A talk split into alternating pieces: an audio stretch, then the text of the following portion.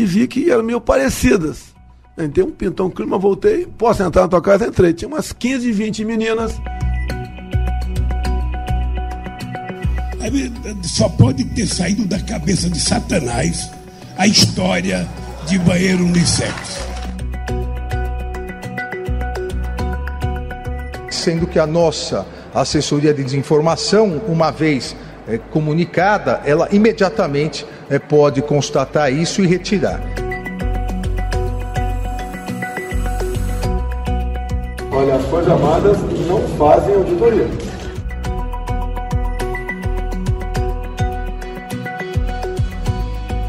A penúltima semana da campanha eleitoral foi de boas notícias para Jair Bolsonaro. Pesquisas eleitorais mostram, dentro da margem de erro, uma diminuição da distância para Lula. No último levantamento divulgado pelo Datafolha, o petista tem 49% das intenções de voto, enquanto o atual presidente tem 45%. A pesquisa Quest também já havia registrado essa redução na diferença entre os candidatos, de 6 pontos percentuais. Com o foco em manter a diferença do primeiro turno de 5 pontos para Bolsonaro, a campanha petista vai investir no Sudeste e no público evangélico. A equipe do candidato do PL vai utilizar todas as suas armas para aumentar a rejeição de Lula nessa reta final de eleição. Temendo um aumento de fake news neste período, o Tribunal Superior Eleitoral aprovou por unanimidade uma resolução que amplia os poderes do colegiado para determinar a remoção de notícias falsas, Enquanto isso, nos estados brasileiros, as eleições de segundo turno prometem ser tão emocionantes quanto a presidencial. Na Bahia, Jerônimo do PT aparece à frente nas pesquisas em relação ao favorito antes das eleições, ACM Neto do União Brasil. Ainda no Nordeste, em Pernambuco, Raquel Lira do PSDB virou de vez para cima de Marília Reis do Solidariedade, que é apoiada por Lula. No Sudeste, Jair Bolsonaro deve fazer o seu governador em São Paulo. O ex-ministro Tarcísio de Freitas está com cerca de oito pontos à frente de Fernando Haddad do PT. Bom, esses são alguns dos assuntos que guiam nossa conversa do Poder em Pauta, o bate-papo semanal durante o período eleitoral com os repórteres que acompanham a política, o poder e, claro, as eleições. Estadão Notícias. Conexão já valendo entre os nossos repórteres aqui do Poder em Pauta, reta final de segundo turno. Cumprimento inicialmente Felipe Frazão, diretamente de Brasília, pronto e apostos para mais um Poder em Pauta. Tudo bem, Frazão? Olá, Emanuel. Uma excelente edição de Poder em Pauta para você. Olá, Pedro. Olá para os nossos fiéis ouvintes. Já adianto que a minha voz ainda um pouco sofrida essa semana não tem a ver com o título do Flamengo, mas é mesmo uma gripe, infelizmente. Eu já achei que vinha uma provocação rubro-negra aqui para esse podcast, viu, senhor Frazão? Mas que aqui tem uma voz de tristeza desse lado. O Pedro Venceslau, que não está nessa polarização Corinthians e Flamengo, tudo bem? Está aqui em São Paulo. Oi, Pedro. Tudo bem? Saudações a todos, Frazão, Emanuel. E a minha polarização é na série E do campeonato. Não é nem terceira via, né, Pedro? Não, é fora de série. Minha polarização é fora de série. Muito bem. Bom, Poder em Pauta aqui para discutir os temas da política e das eleições. Estamos nessa reta final de segundo turno, um pouquinho mais de uma semana para a realização do segundo turno no dia 30 de outubro. E eu quero começar nossa conversa justamente puxando com os dois uma avaliação dessa reta final e de como está neste momento a disputa entre Lula e Bolsonaro. Tivemos algumas pesquisas publicadas reveladas, divulgadas ao longo dessa semana, mostrando uma oscilação mais positiva para o presidente Jair Bolsonaro e uma estabilidade na situação do ex-presidente Lula. Aí você tem duas interpretações. Há quem veja uma, um estreitamento e a possibilidade de um final mais emocionante para esse segundo turno, e há quem ainda considere que a distância é muito grande e muito difícil de Bolsonaro ultrapassar Lula até o dia 30. Então vou jogar esse abacaxi para os nossos comentaristas. Começando por você, Felipe Frazão. Como é que você enxerga a disputa nessa fase final? à luz do que as pesquisas eh, nos trouxeram ao longo dessa última semana, dos últimos dias? Olha, Manuel, de fato, é, cravar qualquer cenário hoje, é, seja favorável para um ou para outro candidato, é, eu diria, arriscadíssimo. Cenário é de total imprevisibilidade. A eleição, como para mim sempre esteve, está definitivamente, totalmente em aberto. Há uma chance clara de vitória dos dois. É lógico que, como Lula saiu na frente no primeiro turno, ele ainda tem essa vantagem hipotética, né, uma vantagem é, virtual é, das pesquisas ainda, é, que precisa se confirmar na realidade, no voto, e ele teve a vantagem real do voto com uma margem razoável, que não, se, não pode ser desprezada e não, como ele mesmo diz, não é fácil de tirar, mas também ele essa semana deu uma declaração dizendo que o resultado, por exemplo, do Datafolha mais recente, que o colocou com 49% das intenções de voto e o presidente Bolsonaro com 45%, serviria de alerta, mas que o Lula é, acha que é impossível é, que Bolsonaro retire essa diferença em pouco mais é, de uma semana de trabalho, uma semana de campanha de fato. Se a gente pensar, sobretudo, nas campanhas nos meios de comunicação tradicionais, que vão estar se encerrando é, exatamente em sete dias, né? Na semana que vem, quando nós estivermos conversando no nosso último episódio do Poder em Pauta, antes da votação, já não haverá mais campanha é, na TV, no rádio, somente caminhadas, né, passeatas e manifestações presenciais. Essa diferença, de fato, é uma diferença significativa, mas informações internas, pelo menos das duas campanhas que a gente tem acesso, eles fazem muita contagem é, de verificação do andamento, de como está a, a, propaganda, dessas estratégias, e também fazem verificação de intenções de voto, que eles chamam de trackings, né?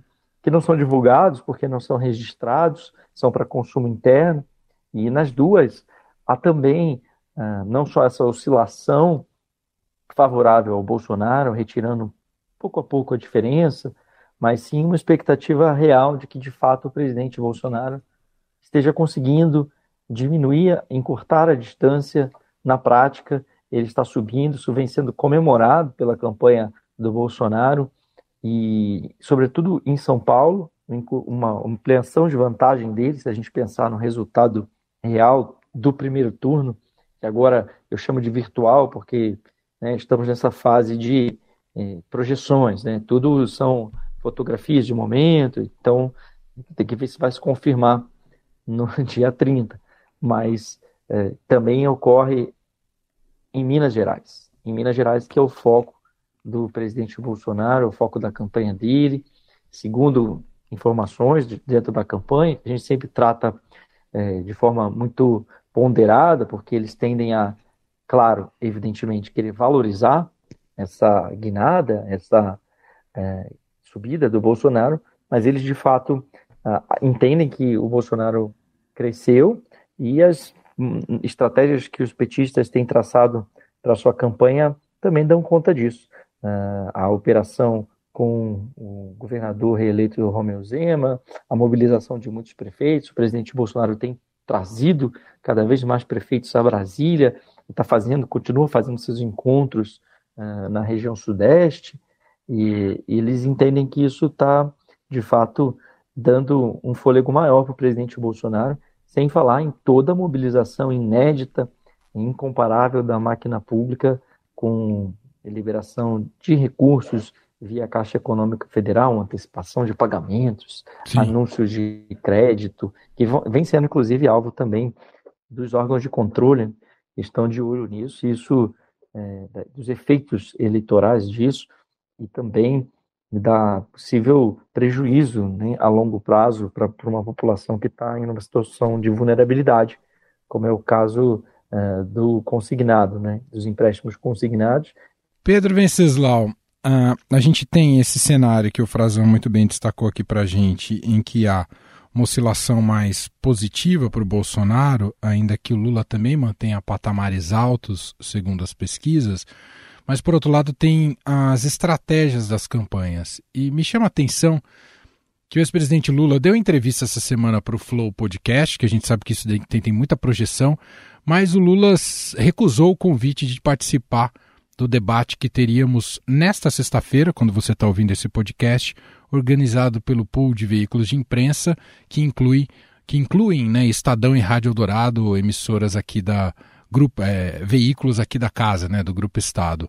Uh, o Bolsonaro terá uma entrevista, terá uma exposição de pelo menos uma hora uh, em troca desse debate não realizado. Não é um tanto arriscado o Lula fugir dos debates nessa altura do campeonato, com Bolsonaro aproximando, Pedro? É arriscado, foi feito um cálculo, né? É, mas a avaliação foi que o presidente Lula se desgasta demais fazendo é, debates. Né? No debate da, da Band, o Lula foi até bem no primeiro bloco, sobreviveu ao segundo, mas já estava exausto, aparentemente, no terceiro bloco. Ele já não é mais aquele Lula de 89, não é mais o Lula de 94, de 98, de 2002, de 2006, né, que se saía muito bem, era um especialista em debates. Né? Ainda, ainda tem um tirocínio muito, muito bom, ainda é, é enfim, é bom na, na no, no, confronto direto, mas estava fora de forma, né, digamos assim. Inclusive, a voz do presidente Lula estava muito, tá muito desgastada, ele tem que, ser, tem que ser, ele tem tentado preservá-la, e a avaliação foi que ele perderia mais do que ganharia, e está liderando as pesquisas. É comum líderes de pesquisa não participarem de debates, né, porque na leitura de que você acaba perdendo mais do que do que ganhando. Então ele está guardando todas as energias para aquele debate que eles acham que é o debate decisivo, que é o debate inevitável da Rede Globo. E o que acontecer no meio do caminho, na avaliação dos petistas, pode ficar em segundo plano. É, em termos de, de estratégia, é, tanto Lula quanto Bolsonaro estão fazendo, curiosamente, agendas quase que casadas, né? Todos estão indo para os mesmos lugares. Não, claro, de forma, por, por uma coisa de, de, um espionar a agenda do outro, mas por uma questão de estratégia pura e simples, que é investir no Sudeste. Lula e Bolsonaro já deixaram o Nordeste de lado nessa reta final da campanha. O Lula, porque acredita que consolidou o seu eleitorado ali naquela, naquela região, nos estados, já está cristalizado, e o Bolsonaro, porque acha que não tem muito o que fazer. Bolsonaro chegou a fazer uma, é, uma tentativa ali no Nordeste no início do segundo turno, organizaram alguns eventos ali em Recife, foram eventos muito esvaziados, porque além de não ter o apoio do eleitorado da região, eles também não têm apoio de nenhuma máquina. Então, essa reta final da campanha vai ser toda concentrada no Sudeste, especialmente em Minas Gerais, onde o Bolsonaro aposta muito no apoio da máquina do Romeu Zema, e agora aqui em São Paulo também. Né? O Bolsonaro vai ficar de quinta a domingo aqui em São Paulo, é, deixou de lado qualquer pudor em relação a fazer campanha no horário de serviço, porque geralmente quem está no governo disputando a reeleição, pelo menos finge que faz campanha na hora do almoço, depois do fim do expediente, tenta marcar algumas agendas nesses horários, faz despacha, faz alguma atividade no gabinete para parecer que está trabalhando também, além de fazer campanha. Bolsonaro não. Bolsonaro já assumiu completamente a campanha, é, sem ter deixado claro o cargo, obviamente. Vai, inclusive, ficar aqui em São Paulo até domingo. Nesse momento, no, na quinta-feira, participa de uma pizzada com o Rodrigo Garcia no Palácio dos Bandeirantes, depois de participar de um ato ali na, na sede da Portuguesa.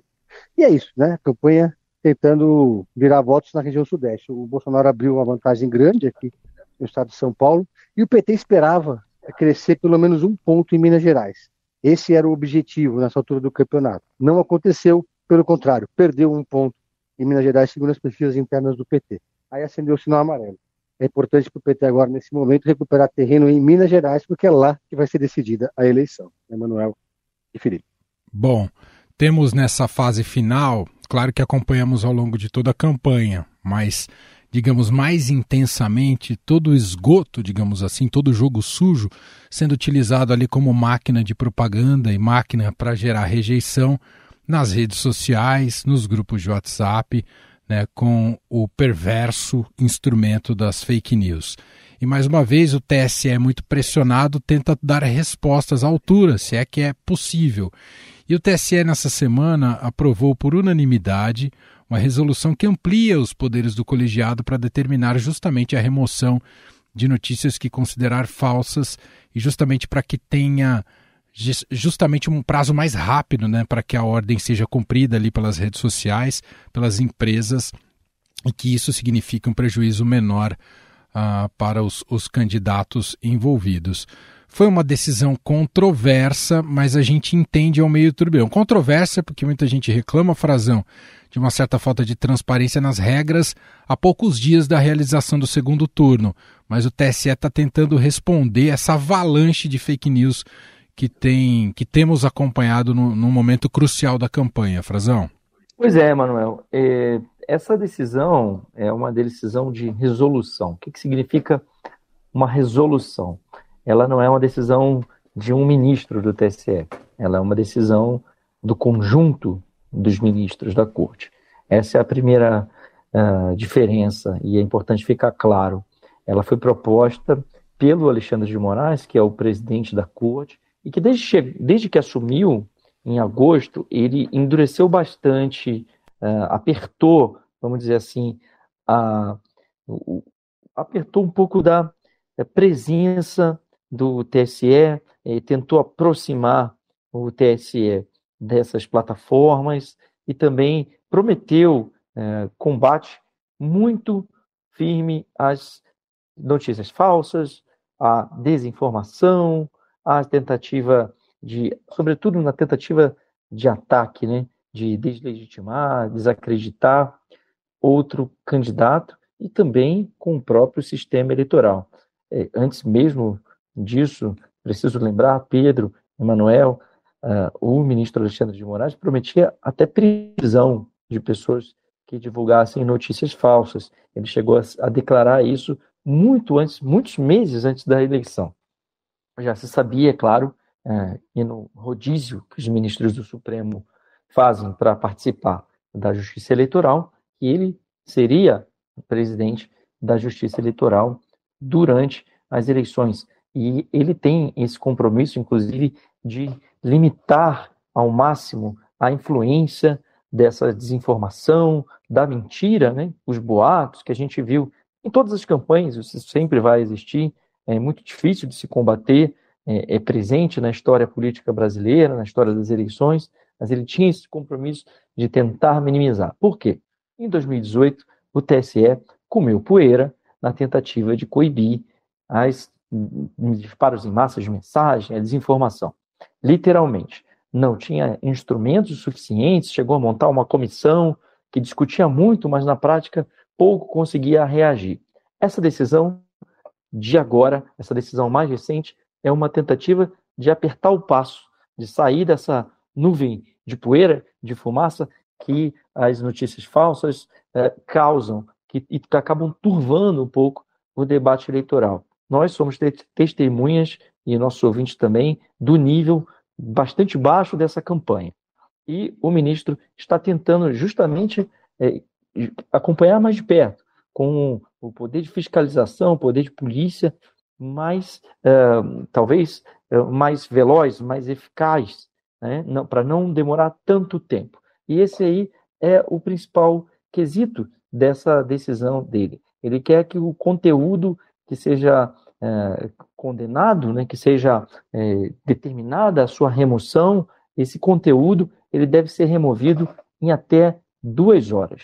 Eles vão dar duas horas para as plataformas, né, as mídias sociais, seja o, o WhatsApp, o Telegram, o Instagram, Facebook, Twitter, essas que são mais disseminadas no Brasil, o TikTok, essas plataformas, para que elas removam esse conteúdo que sejam julgados e considerados pelo tribunal, e aí tem vários é, juízes, ministros com suas equipes né, de plantão para julgar isso rápido também, quando uma campanha acionar, para que isso seja é, de fato é, é, extirpado das redes. Porque as campanhas também estão reclamando, Emanuel e Pedro, de demora nisso. Essa semana a gente viu a história do Pintou um Clima, né? uma, uma declaração do presidente Jair Bolsonaro, que é, disse que havia é, descrevendo o encontro dele com meninas venezuelanas que, segundo ele, né, segundo a interpretação dele, estavam se, pro, se produzindo, se arrumando para fazer programa para é, exploração, vítima de exploração sexual infantil né, estariam se prostituindo na periferia aqui de Brasília, e ele contou esse caso que ocorreu uh, durante a pandemia, durante os momentos mais graves, há dois anos atrás, ele disse, ah, pintou um clima, depois tentou se justificar, pediu desculpa, é, gravou um vídeo é, tentando é, sair da, da, corda, porque é, ele entende que isso foi é, divulgado de forma distorcida para associá-lo à pedofilia. E que, apesar da decisão do próprio Alexandre de Moraes ter beneficiado o, o, o presidente Bolsonaro, determinando a remoção desse conteúdo e a proibição da campanha do PT de usar na propaganda do Lula, esse conteúdo continua rodando nas redes. Ou seja, tem uma série de ações é, novas, é, um endurecimento né, da, do que se chama também de é, fazer a aplicação da lei law enforcement em inglês, para que ela de fato pegue, para que ela de fato funcione, para que uh, os meios existentes da justiça sejam efetivos, a aplicação da lei eleitoral e das regras do tribunal com relação às notícias falsas, que é uma cobrança, é uma marca que o presidente da corte, Alexandre de Moraes, quer deixar nessa eleição para não sofrer a saraivada de críticas e, e, e, passar a toda a sociedade a capacidade uhum. de, de ação e não a inação que se viu na eleição passada.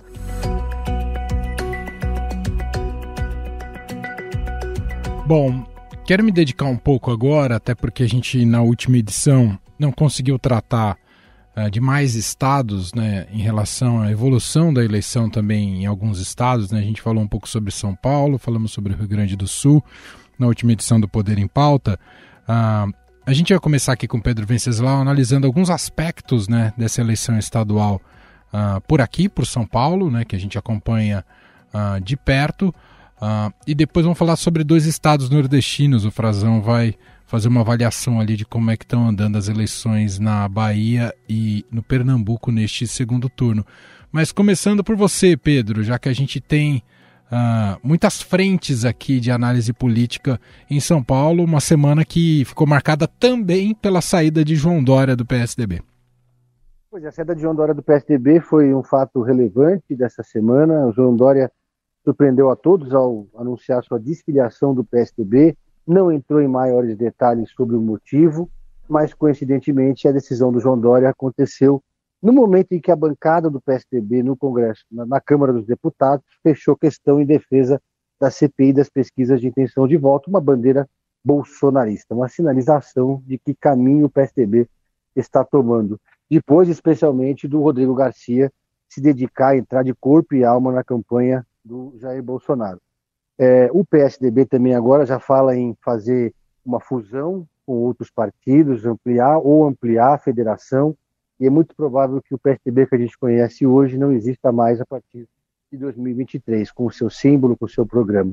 É provável também que haja uma debandada do PSDB dos chamados cabeças brancas, que estão, estão em sintonia com a máquina do partido.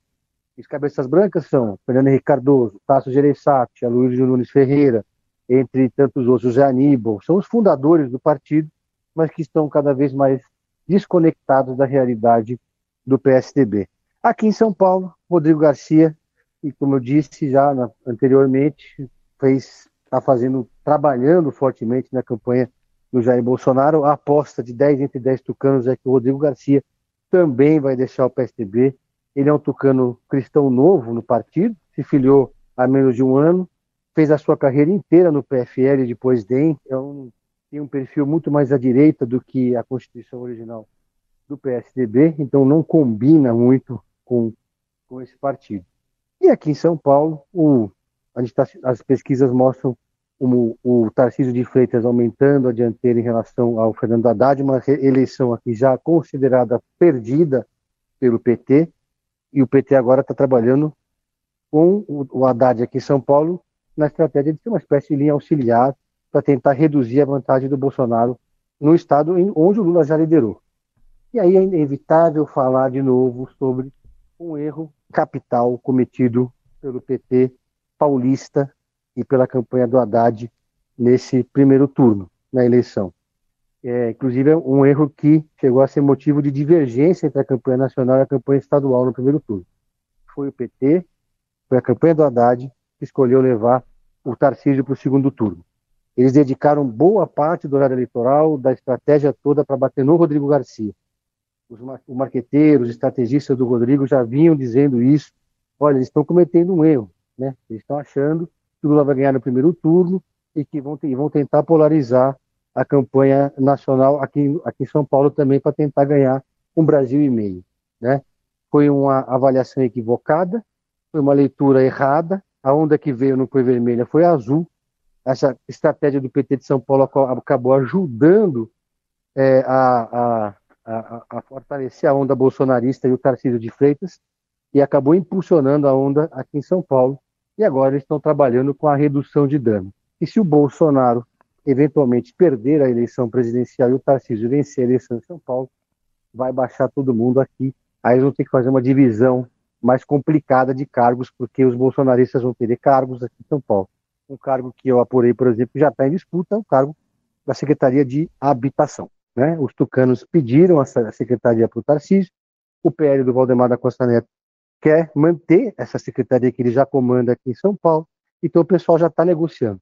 Bom, se o PT tem dificuldades em São Paulo e tudo indica que o, o, o Haddad não vai levar essa dessa vez, é, Felipe Frazão, segundo as projeções, claro que a gente tem a última semana de campanha, mas em dois estados nordestinos, em um deles o PT tem um leve favoritismo, me refiro à Bahia, com Jerônimo, ainda que seja uma eleição muito disputada e acirrada ali com a CM Neto mas as pesquisas têm mostrado também uma, uma, diferença, o Jerônimo um pouco à frente do ACM Neto. Só que em Pernambuco, a Raquel Lira, do PSDB, PSDB que está todo destruído, como disse o Pedro Venceslau, está mais à frente da Marília Arraes. A Marília Arraes que tem uma vinculação com o PT, mas não é mais do PT. Me diz aí, o, o, o Frazão, fazer um resumo, uma, uma síntese desses dois estados aqui, Bahia e Pernambuco, nesse segundo turno. Lá em Pernambuco, a situação de Pernambuco é uma situação interessante, porque não havia ali, no segundo turno, é, um bolsonarista, né? É, o embate é da Raquel Lira, uma prefeita tucana, a prefeita do ex-prefeita de Caruaru, que está disputando com a Marília, Marília Arraes, da família Arraes, ex-petista. É, ela está hoje no Solidariedade. E é, o que se imaginava é que com a associação é, direta com Lula, que apoia é, a Marília, que ela teria uma vantagem, mas o que se mostra hoje, já que está, estamos há poucas semanas, há poucos dias né, da, da, da reta final da campanha, vamos entrar num, num, numa disputa muito polarizada também entre as duas, mas a, a vantagem está com Raquel Lira nesse momento.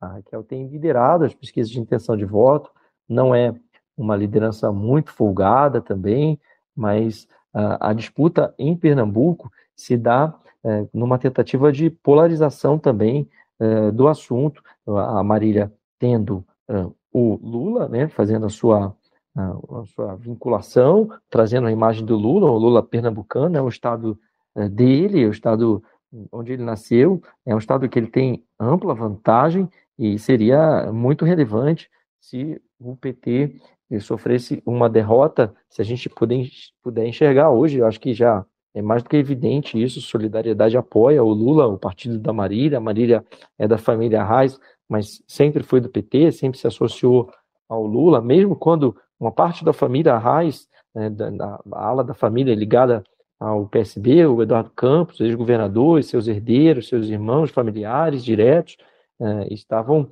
é, disputando com o PT. Né? Mesmo quando o PT é, era adversário dessa ala da família dela, ela esteve com o PT.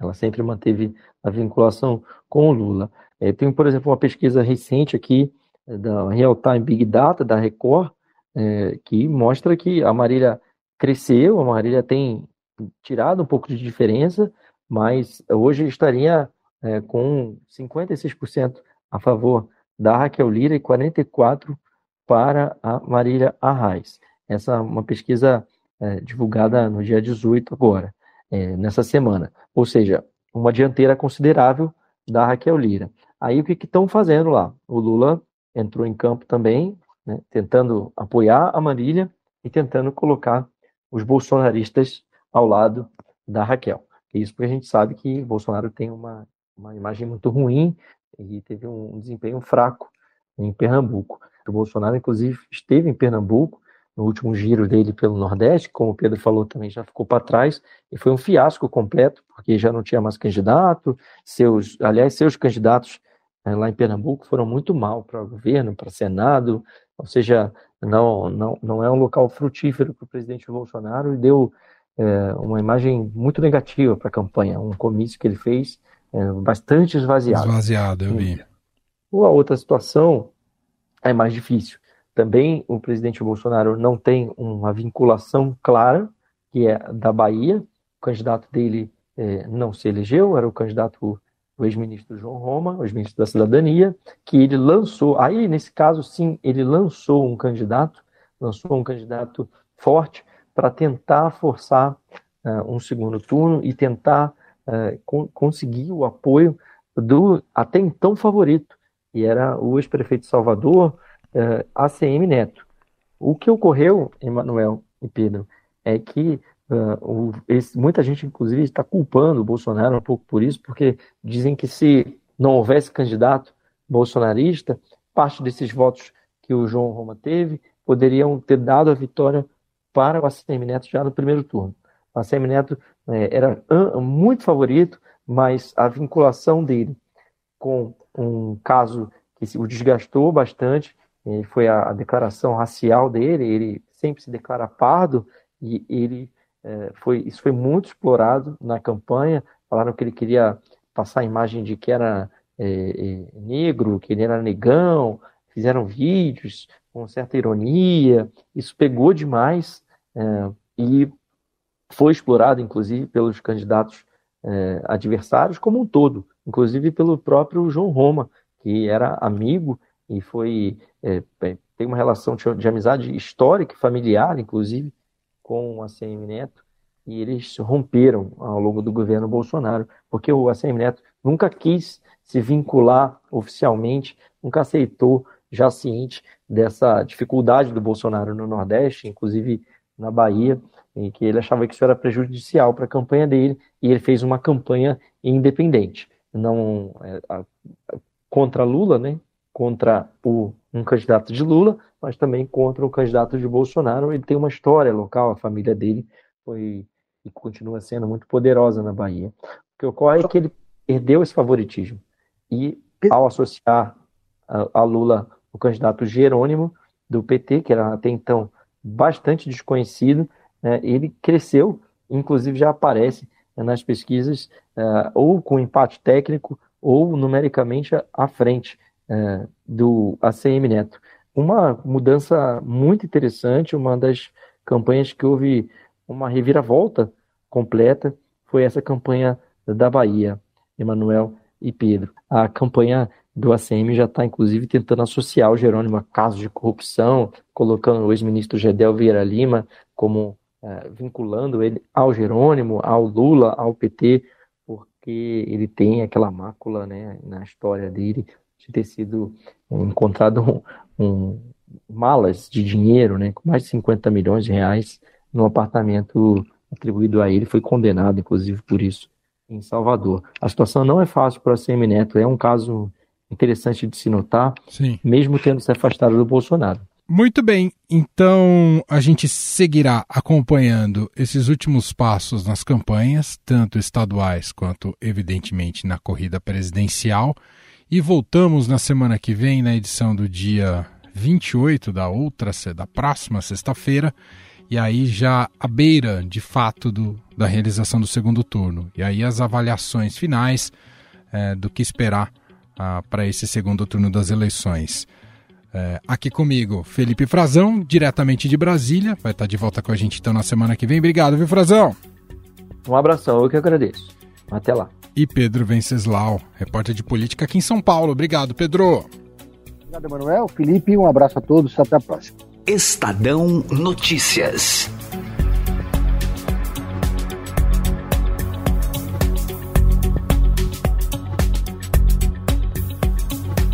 Este foi o Estadão Notícias de hoje, sexta-feira, 21 de outubro de 2022.